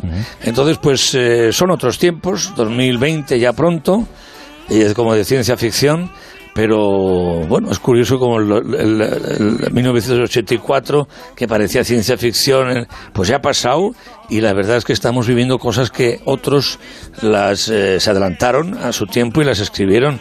Estamos pasando tiempos raros, estamos en otra en otro milenio, en fin, es un disparate. Bueno, me encanta la portada del disco, eh, Noticia Bomba, de la Orquesta Mondragón, con la Gran Vía de fondo y tú con un periódico. Es un homenaje también esta. Sí, esta es un homenaje, ¿verdad? Noticia Bomba, al, eh, a la Noticia Bomba de Evelyn Bough, es una novela de humor de, de- de este escritor inglés, Scoop, eh, Noticia Bomba, es, habla sobre los, las falsas noticias, las fake news, sobre las noticias falsas, exageradas, sobre el mundo en que vivimos, pero lo escribió en los años 30. Y en muchas cosas, desgraciadamente, nos estamos pareciendo a, a lo que pasaba y a quienes lo vivían en los años 30, ¿no? Hay que luchar para que haya menos noticias bombas y haya más canciones optimistas y más de verdad y se mienta menos, ¿no? Entonces, pues de eso va esa portada, ese disco es un guiño a las eh, mentiras y a las noticias eh, repetidas y manipuladas para que nos engañemos todos, que es desgraciadamente como vivimos muy engañados, ¿no? Canciones nuevas, todas las, todos los grandes clásicos de la Orquesta Mondragón están en este doble álbum. Bueno, mm, hasta aquí hemos llegado, Me da, Javier. pena, me da pena despedirme de Enrique VIII, la verdad. Eh, nuestros señores eh, oyentes, no sé si es, es igual. Parece que estoy viendo el cuadro de Holbein. Pues ese cuadro está en el, en el Thyssen, en ¿Sí? el Museo Thyssen está ese Me haré cuadro. una foto con él, De Enrique VIII. Eh, eh, escrito por Holbein, escrito, eh, pintado, ya no sé Ujú. lo que digo ya. Pintado por Holbein, y bueno, tienes cara, en fin, redonda, Eh, la barba. y cuerpo, poco. cara y cuerpo. Eh, bueno, Y cuerpo ahí no me también, meto cuerpo. porque vas con una sudadera de 80 metros, ahí no puedo adivinar. Pero eh, la verdad es que sí, estás un poquito Bueno. como yo, como una bola. Bueno, espero que te haya gustado este programa, que te lo hayas, que lo hayas pasado bien. Invitados muy simpáticos y feliz año, felices ¿Cómo vas a fiestas. pasar la Nochebuena? Mañana. Pues con amigos, eh, haciendo risas y luego pues me entrará un sueño y estaré, me volveré a, estar a casa a estar solo y me pondré pues el gran dictador para, para entrar en situación ante el nuevo año que tenemos con Chaplin ¿no? y con su monólogo final. No sé, en fin, es, tampoco lo suelo alargar mucho por ser fin de año. ¿no? Al día siguiente hay que trabajar, tenemos conciertos ya en enero, como este del 17 de enero, hay que ensayar, la vida sigue y, y yo sobre todo lo que os animo que vengáis eh, el 17 de enero, eh, esa actuación en el Teatro Barceló, en donde estaba el antiguo Pachá, pues ahí estaremos dándolo todo, dos horas de concierto con amigos, con invitados, y, y nada, pues eso que voy a decir, pues Qué que ganas, qué ganas salud qué y ganas de forza al canut. bueno, 17 de enero esa fecha, pero también hay- tengo yo aquí una fecha, ya para despedir, una Ah, pequeña sí, sí, última una sorpresa. muy motorizada, ¿eh? es verdad. 12 de febrero del 58. El 12 de febrero es una fecha que nos toca en el corazoncito pues eh, a Joaquín Sabina, le impactará él que vaya a cumplir ya 70 años y yo también nací el 12 de febrero, donde haré edad, y bueno, 61. Es mi cumpleaños y si quiere mandar algún regalito, pues algún eh, jamón, ¿no? Jamón eh, era lo Como de decía Pablo, Pablo también, Carbonell, ¿no? Sí. Pues sí, es una fecha que cada vez me hace menos gracia cumplir años, ¿no? Bueno, tú has hecho radio, mucha radio, también has hecho radio en esta, en esta casa con un programazo. ¿eh? En la radio me ha gustado. De hecho, la Orquesta Mondragón comenzó en un programa de radio, eh, en Radio Popular de San Sebastián, en el año 76. O sea que la radio es un poco la madre de todo, ¿no? El tren a Sanadú, que se me había El olvidado. tren a Sanadú. El tren a Sanadú, lo tenía, lo tenía por aquí. Tren, Bueno, tren, sana tú, tururú, tren, tren, sana tú. Bueno, un 12 de febrero del 58, ¿sabes qué era número uno en la radio? ¿Qué disco era número uno en la radio en todo el uno mundo? de rock. Este.